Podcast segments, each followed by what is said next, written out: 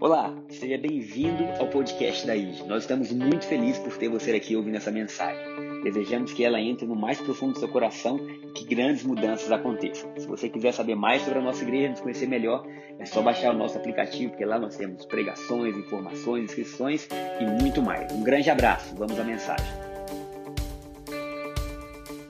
Graça e paz, família linda, maravilhosa, bonita demais da conta. Vocês estão bem? Glória a Deus. Eu quero desejar, antes de mais nada, a todos vocês um feliz 2021. Estou chegando agora, né? Alguns já tiveram aqui no culto passado, você que está em casa. Estou com saudade de vocês, hein? Quero vê-los aqui, hein? Tem espaço para todo mundo, bora. E eu quero dar um anúncio. Hoje não teve vídeo anúncio, percebi que vocês não fizeram AM para não atrapalhar a pastora Júlia. Mas eu tenho um anúncio para dar para vocês. Esse anúncio veio do trono, hein? 2021 vai ser o melhor ano da sua vida. Amém? Desafios existem? Sim, existem. Mas esse anúncio veio direto do coração do Pai para vocês. 2021 vai ser o melhor ano da sua vida. Glória a Deus. É, eu tenho uma palavra. Amém. Você quer ficar também, queridão? Sapeca, esse negócio vai ser diferente agora, hein? Eu estava comentando que no culto da manhã foi um culto como os que eu tinha na minha casa. Tinha menos gente, foi bom demais. Eu puxei a cadeirinha, sentei e ministrei. Fomos todos ministrados, mas agora vai ser diferente. Também é um culto como se fosse na minha casa, mas tem mais gente, né? Nós vamos fazer diferente. O tema de hoje, o tema da palavra de hoje é o seguinte: de outro ponto de vista. Quantos aqui passaram e viram o banner ali fora? que está escrito de outro ponto de vista. Pois é, eu estava preparando a palavra e aí, não sei que horas eu falei lá com Juliana, a Juliana falou, e que tal você, porque eu não falei a palavra para ela, né? Ela falou assim, Jonathan, se quiser ficar, queridão. Parece aqueles alunos que estão saindo de, de, sala, né? E a professora, o, o professor está distraído. Fulano, você, pega o giz. E, pois é, eu esqueci o que eu estava falando, o importante é de outro ponto de vista. É, e eu trouxe uma palavra que ela tem muito a ver com o que nós estamos vivendo. Nós saímos de uma década, se não tiver nada a ver, pode sair, pode sair, Jonathan. Eu não sei se o baixo vai. Fica só ele, não. Eu tô, eu tô... É porque quando eu olho para você, eu me inspiro. Não, gente, eu estou brincando. Eu falei assim, mas vocês repararam, Jonatas, ele está adorando aqui, ele está chorando, irmão. O Espírito Santo está falando a ele e ele está ministrando. Então isso é muito importante. É, por isso que eu falei, a sua presença me inspira. Então senta aí. E aí o que é... Rapaz, vai ser difícil, mas nós vamos pegar. Vamos embora. É... E aí o que acontece? Nós estamos vindo de um ano de 2020 muito diferente, né? um fechamento de década muito estranho. Eu acredito que nenhum de nós teve uma experiência na vida como o ano de 2020. 2020 foi muito esquisito, muito estranho. E nós estamos entrando em uma década nova, em um ano novo, 2021. E eu estava pensando que algumas respostas que surgiram, em dois, ou algumas perguntas que surgiram em 2020 não tiveram respostas em 2020. E outras nós já estamos começando em 2021 e nós estamos, enfim, pensando como será, como fazer, e agora, e etc, etc.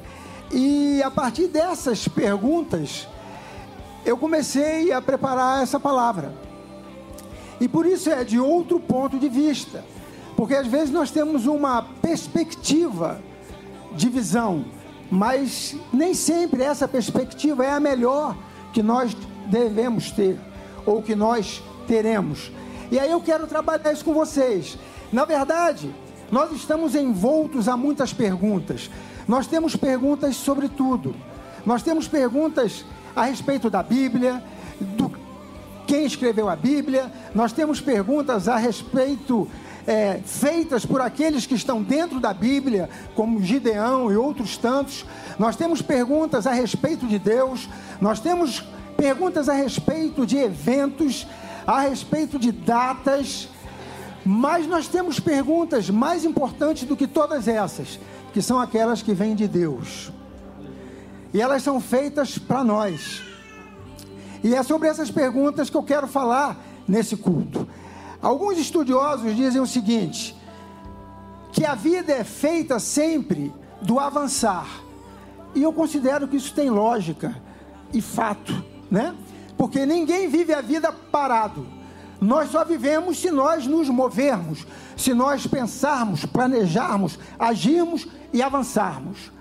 Mas esses mesmos estudiosos falam o seguinte, o que eu também concordo, eu já posso me encaixar nessa classe de estudiosos, que é o seguinte: o conhecimento só é adquirido a partir da análise de fatos passados. E aí aqui eu não estou falando para você viver no passado, não. A vida é feita para frente. Mas o conhecimento se adquire a partir de fatos que aconteceram. Que você precisa analisar, pensar, medir, enfim, avaliar, porque é assim que se forma o conhecimento. E o mais importante, que na formação deste conhecimento, existem algumas coisas que no presente não fazem sentido. Você olha para elas, elas não têm o menor sentido. Mas você sabe que no futuro, em algum momento, essas coisas farão sentido. Então nós precisamos lidar, inclusive, com isso, no nosso dia a dia, no nosso andar. Cara, isso não faz sentido, que coisa estranha, mas está acontecendo. E eu creio nele, que um dia fará sentido fará todo o sentido que eu preciso. E aí, nós começamos a olhar em retrospectiva. E quando, queridos, eu prego para vocês, é porque eu já preguei para mim.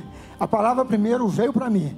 E aí eu preparo, ela me consolidou, e eu tento passar para vocês aquilo que Deus me ministrou. E aí o que é que a gente percebe?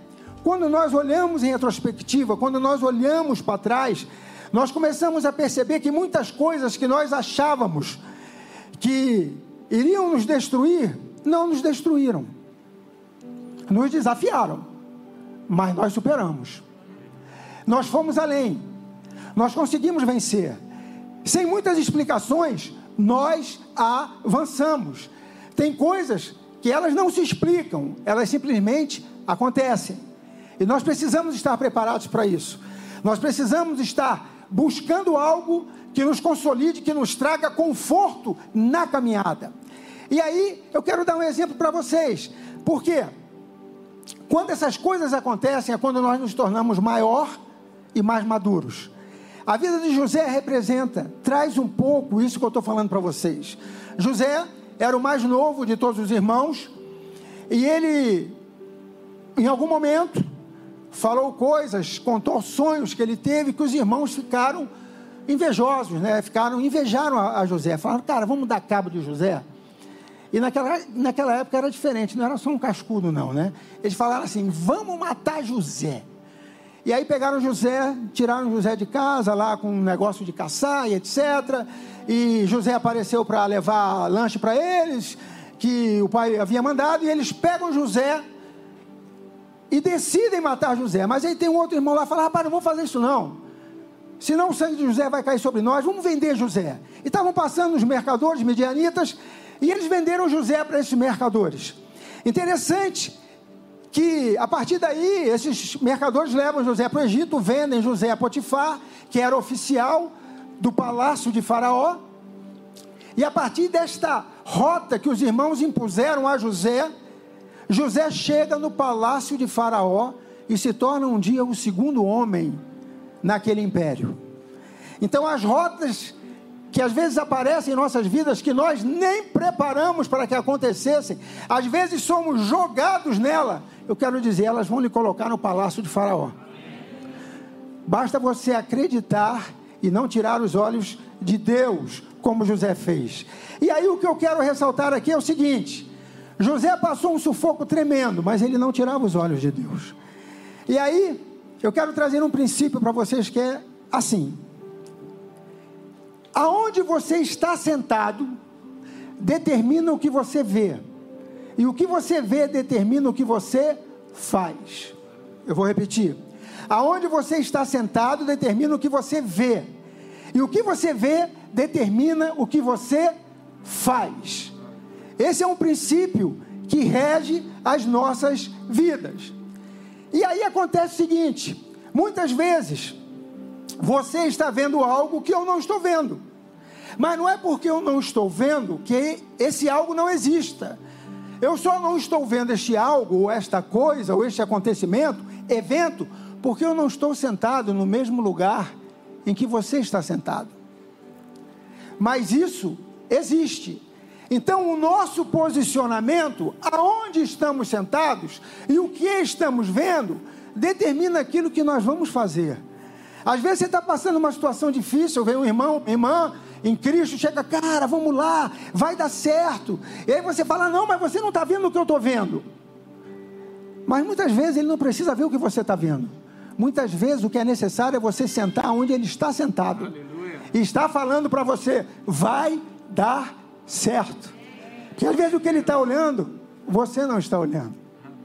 E não quer dizer que aquilo que você esteja vendo não exista. Amém, queridos?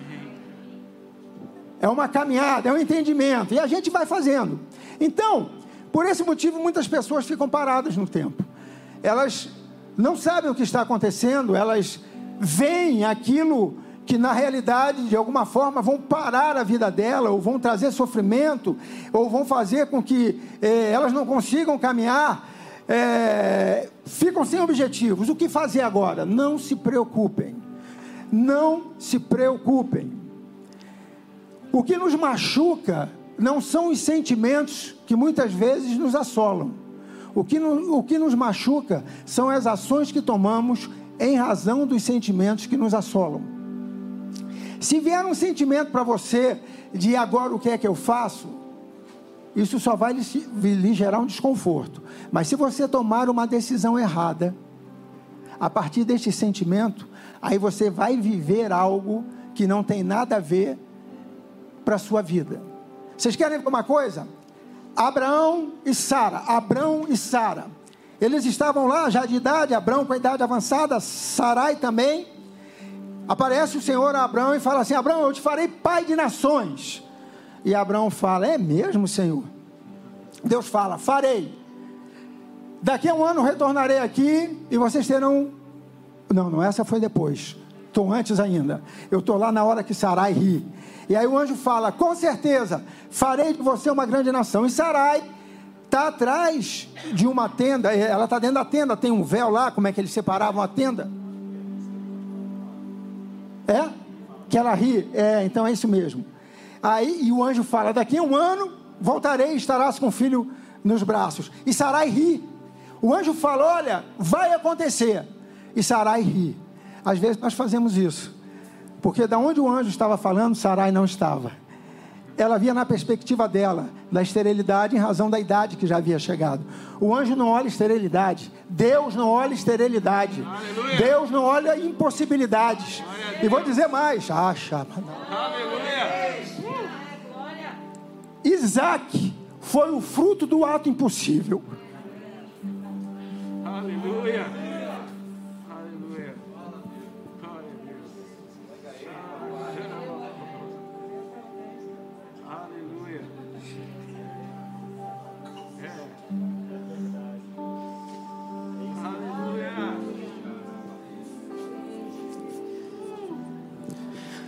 O ato impossível na sua vida, quem vai fazer é Deus.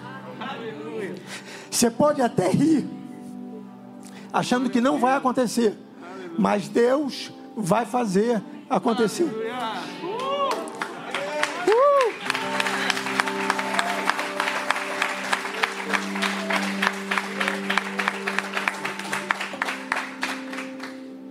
Olha, Muitas vezes nós não fazemos o que temos que fazer, porque nós não estamos sentados onde deveríamos estar para enxergarmos o que nós devemos fazer. E toda esterilidade, seja em relacionamentos, seja em capacidade de viver em família, seja esterilidade financeira, emocional, eu profetizo, eu declaro que cesse nesta hora. Você não precisa de tapinha nas costas, você precisa de Deus. Aleluia. Ah. Aragachuriga.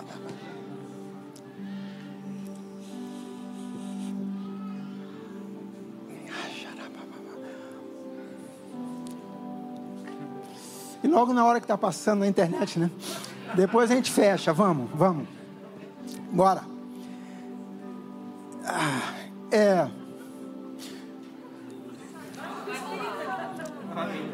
Vamos, vamos, né? Olha, nossas vidas, elas não estão aqui. E isso é importante. Quando você olha uma pessoa aqui, você acha que ela está aqui, mas ela não está aqui. Aqui está o corpo e o espírito com letra minúscula e a alma.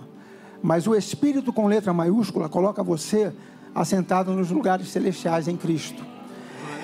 E essa é a revelação que nós precisamos ter. Ah, então, ok, apóstolo, eu não vou viver mais aqui, não. Vai. Tu vai trabalhar, vai ter horário para entrar, horário para sair. Se não tiver horário, glorifica a Deus. Mas tu vai ter que trabalhar, vai ter que acordar, vai ter que dormir, vai ter que pagar conta, vai ter que gerenciar financeiro, vai ter que gerenciar relacionamento. Vai. Mas você não está aqui. Você está lá. Quando a gente entende isso, meu irmão, ah, essa sociedade, se nós vivêssemos isso, essa sociedade já era outra. Abre, por favor, ele aqui em Efésios, capítulo 2, versículos 5 e 6. Olha que coisa linda. Olha a afirmação. Embora estivéssemos mortos por causa de nossos pecados, na minha Bíblia fala, belitos, ele nos deu vida. Embora estivéssemos mortos, ele nos deu vida juntamente com quem? Cristo. E é pela graça que vocês são salvos. Aleluia. Essa vida veio por causa da graça. É seis. Pois ele nos ressuscitou. Ele o quê? Nos ressuscitou com Cristo e nos fez sentar com ele nos domínios celestiais. Na minha Bíblia fala, ele nos fez sentar com ele nos lugares celestiais, porque agora estamos em Cristo. Uh! Aleluia. Meu irmão, ah, apareceu aquela tempestade inevitável, a inevitável. Não é a que a gente cria, não. A gente cria tempestade depois quer que Deus resolva. Ele resolve por misericórdia. As inevitáveis, aquela que você fala, rapaz, essa tempestade, eu não fiz nada para que ela acontecesse. Pois Deus vai lhe colocar do outro lado. Não tema. Não haja segundo os seus sentimentos, haja segundo a sua convicção nele. Amém? Então, para vivermos isso, nós precisamos de sabedoria. Esta revelação precisa de entendimento. E sabedoria é conhecimento, é entendimento. É aquilo que nos leva além em tudo que nós precisamos. Então, o meu primeiro ponto é sabedoria. Mudou, né? Era essa mesmo? Olha os livros ali. E na Bíblia tem livros que falam sobre sabedoria. Provérbios, Eclesiastes, Cantares, o livro de Jó, e agora eu quero falar sobre o livro de Jó. Esse, o livro de Jó fala sobre uma sabedoria.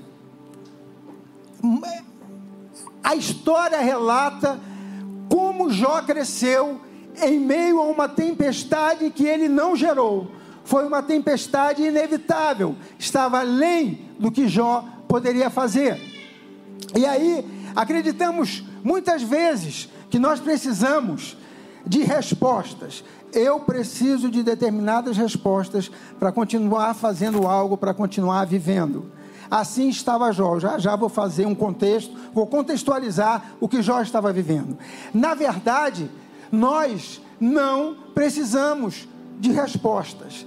Se você espera respostas de Deus e ainda não recebeu, você não precisa delas.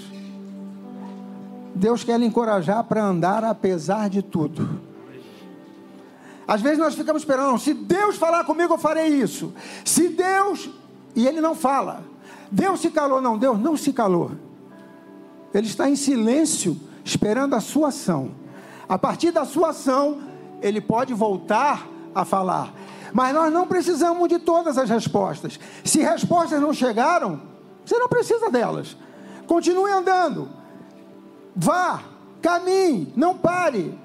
Na verdade, talvez você não precise do que você pensa que precisa. Talvez você não precise daquilo que você pensa que precisa. Não precisa. Você estabeleceu isso para você. Ah, eu preciso disso. Não, você não precisa. Você precisa andar, você precisa caminhar, você precisa avançar, você precisa viver a vida, você precisa fazer a jornada da vida acontecer e, enfim, siga, siga. Então, como eu falei, não tome decisões a partir de sentimentos. Não tome. Falei de Abraão, falei, falei de Sara. Ih, rapaz, eu estou lá na frente. Voei. Então vamos lá. Sabedoria. Esse ano de 2021, eu estou falando para mim, tá, queridos? Eu, eu tenho pedido muito sabedoria a Deus. Mas muito, muito, muito, muito. Porque a palavra de Deus me assegura que aquele que precisa de sabedoria, peça a Deus que dá liberalmente. Dá. Eu estou pedindo, Senhor, eu preciso enxergar o tempo. Todo profeta, e nós somos profetas, amém, queridos? Precisamos enxergar o nosso tempo. Qual é a realidade que estamos vivendo? Qual é o tempo que estamos vivendo? Não é a Globo que vai me dizer qual é o tempo que eu estou vivendo. Deus vai me dizer qual é o tempo que eu estou vivendo. Então nós precisamos de desenvolver isso, nós precisamos de entender isso. E para gerenciarmos estações, nós precisamos de sabedoria. Não adianta você estar no verão achando que vai curtir o frio do inverno, não vai. Você vai viver o calor do verão.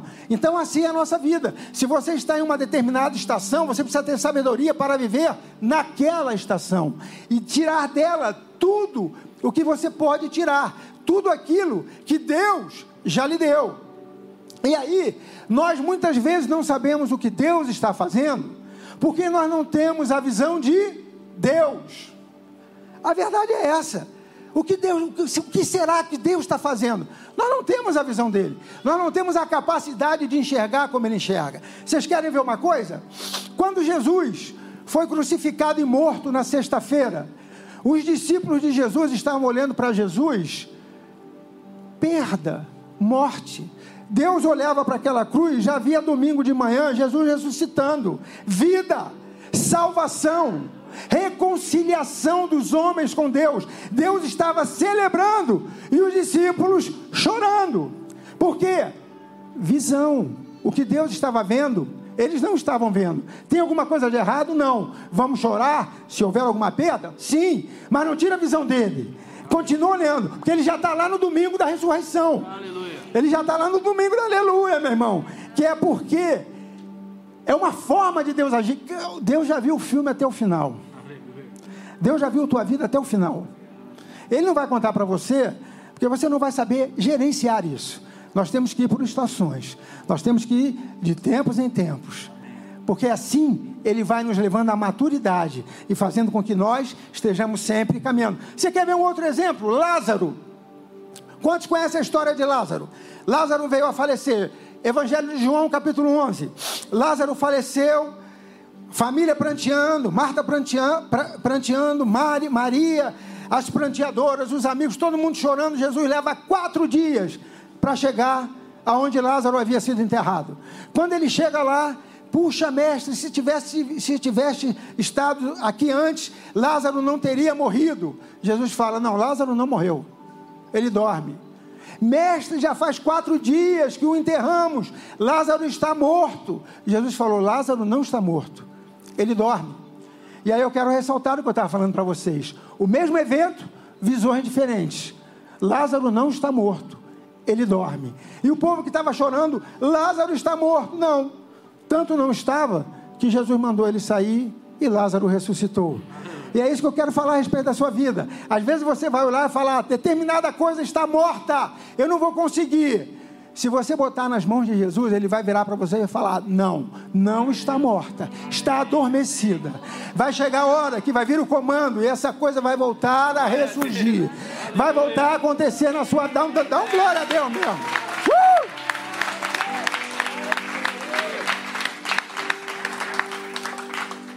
Infelizmente, queridos, nossas mentes geralmente veem morte. Mas Jesus nunca vê morte, ele sempre vê vida. Não adianta. Chega com conversa de morte para Jesus, ele não vai conversar contigo. Não vai, não, não rola. Sabe quando não tá liga, não, não rola química? Não vai rolar. Agora tu chega lá cambaleante diante dele, papai, eu crente. Ele fala: senta aqui, vamos conversar. Agora nós vamos estabelecer um bate-papo bom. Não é negar o que você está vivendo, é olhar o que ele está vendo. Aleluia. São coisas diferentes. E aí o segundo ponto que eu quero trazer para vocês é o seguinte: o lugar certo. Nós precisamos estar no lugar certo. Olha essa imagem, queridão. Nós precisamos estar no lugar certo. Quando você precisa ver alguma coisa, você acha que você estaria melhor localizado no meio desta montanha ou no cume dela? No cume. De lá de cima você consegue ver tudo. Aqui no meio, menos que no cume. E se estiver no vale, menos ainda. Mas não se preocupe, se você estiver no vale, o nosso Deus é Deus do vale e Deus do monte. Ele vai te tirar do vale e vai te colocar lá em cima no monte. Amém? Então nós precisamos estar no lugar certo. Por quê? O lugar onde você está determina o que você o que você vê determina o que você o que você faz. Então nós precisamos estar no lugar certo. E deixa eu te falar uma coisa, não se assuste, tá? Que nós, normalmente nós não, não, não, não, não damos esse espaço para ele, porque vencido ele está. Mas eu vou fazer um comentário breve. O diabo, aquele que perdeu, que Jesus destronou ele e desfilou publicamente com ele nos lugares celestiais, o diabo, ele tenta demonstrar um poder que ele não possui. Por quê? Só Deus possui todo o poder. Deus todo poderoso, todo poderoso. E aí como é que o diabo trabalha? Através de sugestões que vão fluindo pela sociedade, pela mídia, ó oh, amigo, não sei o que, por aí vai, ou seja, onde for, na balada, no futebol, não interessa, não estou dizendo que isso tudo é só coisa do diabo, não. Eu digo que ele se aproveita dessas coisas. E aí, ele tenta impor uma determinada forma de pensar a sua mente. Porque quando ele sugestiona a sua mente, ele te tira daquele lugar lá, ó, onde Deus já te colocou em Cristo. Ele te tira de lá, desce, negão, não fica em cima, não. Vem aqui para baixo. E aí você fala, ah, eu vou ver lá embaixo, falando que é legal e tal. E você vai, ele tenta sugestionar. E aí a sugestão vem medo, vem insegurança, vem outras coisas. E aí ele vai tentando mostrar um poder que ele não possui. A força de um cenário visto de um lugar diferente gera um poder diferente. Então, quando você tem um cenário, esse cenário tem uma força dependendo de onde você está. Se você está no mar revolto, apoiado numa prancha de surf, meu irmão, em alto mar, ou de sky surf, ou de windsurf, você vai estar inseguro. Mas se você está passando naquele mar, num transatlântico, aqueles que saem lá de Miami, que tem mais andado que qualquer outra coisa que eu já vi na vida, tu olha lá para baixo e fala, rapaz, eu estou tranquilo. Então, cada cenário tem um determinado poder ou influência, dependendo de onde você está olhando esse cenário. E aí, eu vou falar agora sim um pouco de Jó. Algumas vezes, olha só, deixa eu passar rápido para vocês. Jó capítulo 1 e 2. Jó está tranquilo com a família abençoada, um homem rico, próspero, filhos, filhas, esposa, tudo dando certo. Camelos, cabra, carneiro, cordeiro, tudo dando certo. De repente, o diabo visita lá chega na presença de Deus e Deus fala: Viste lá, meu, meu servo Jó, homem fiel, reto, temente a mim, tarará, tarará.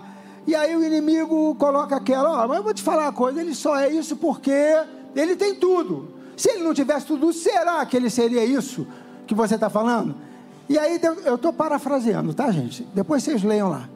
Aí ele fala assim: então desce lá e pode tirar os bens que ele tem. E aí o inimigo desce, pá, tira os bens de Jó e tal. E de repente, de um momento para o outro, Jó estava em paz e já não está mais. Perdeu tudo que tinha.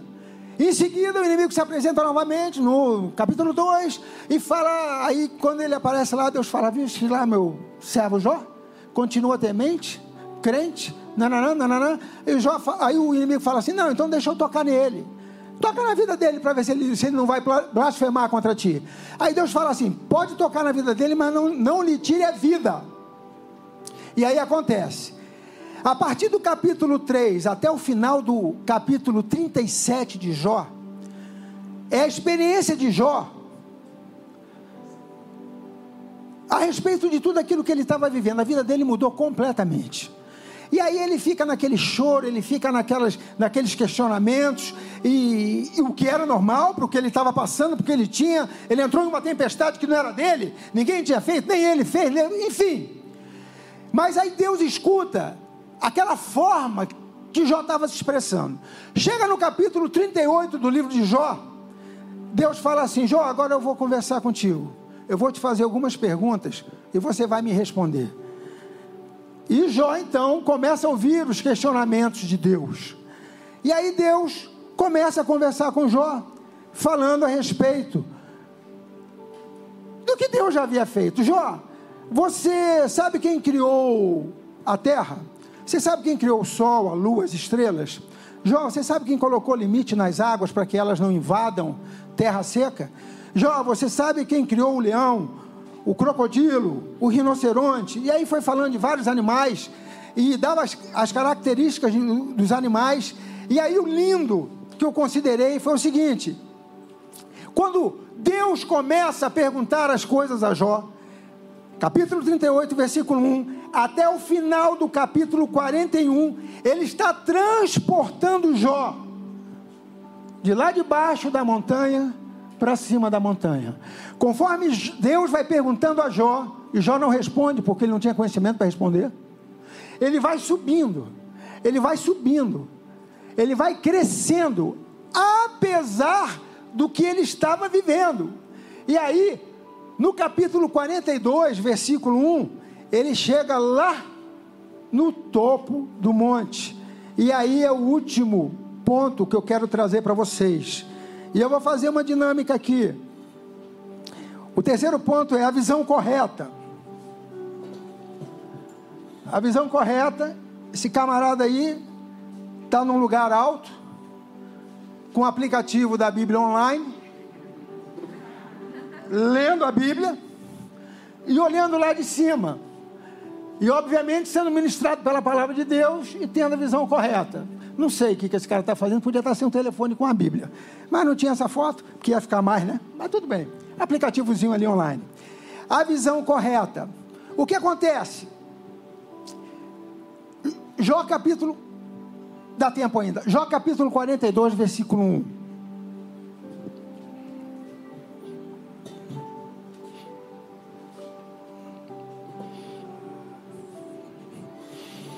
Diz assim: então Jó respondeu ao Senhor: Sei que podes fazer todas as coisas. Olha que mudança, hein?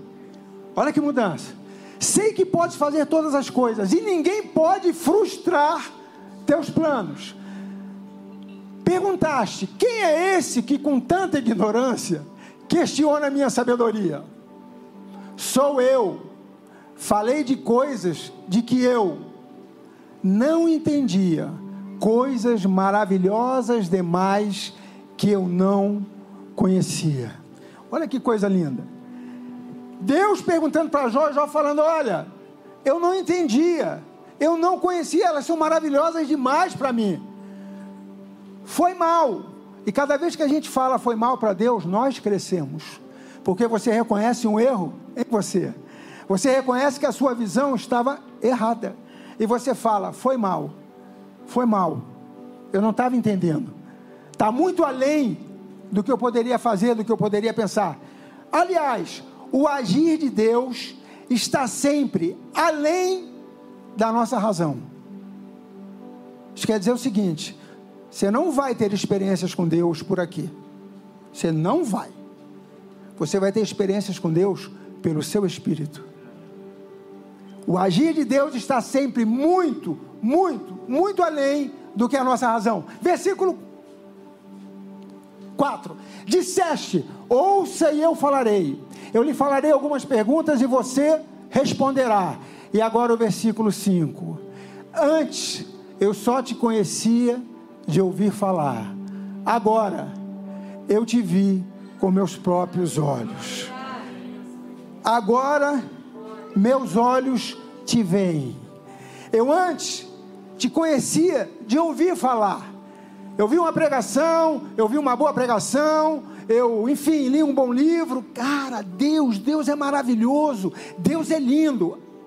Agora não. Agora os meus olhos te veem. Agora eu sei que tudo podes, que nenhum dos teus planos são frustrados. Pode vir a tempestade que vier.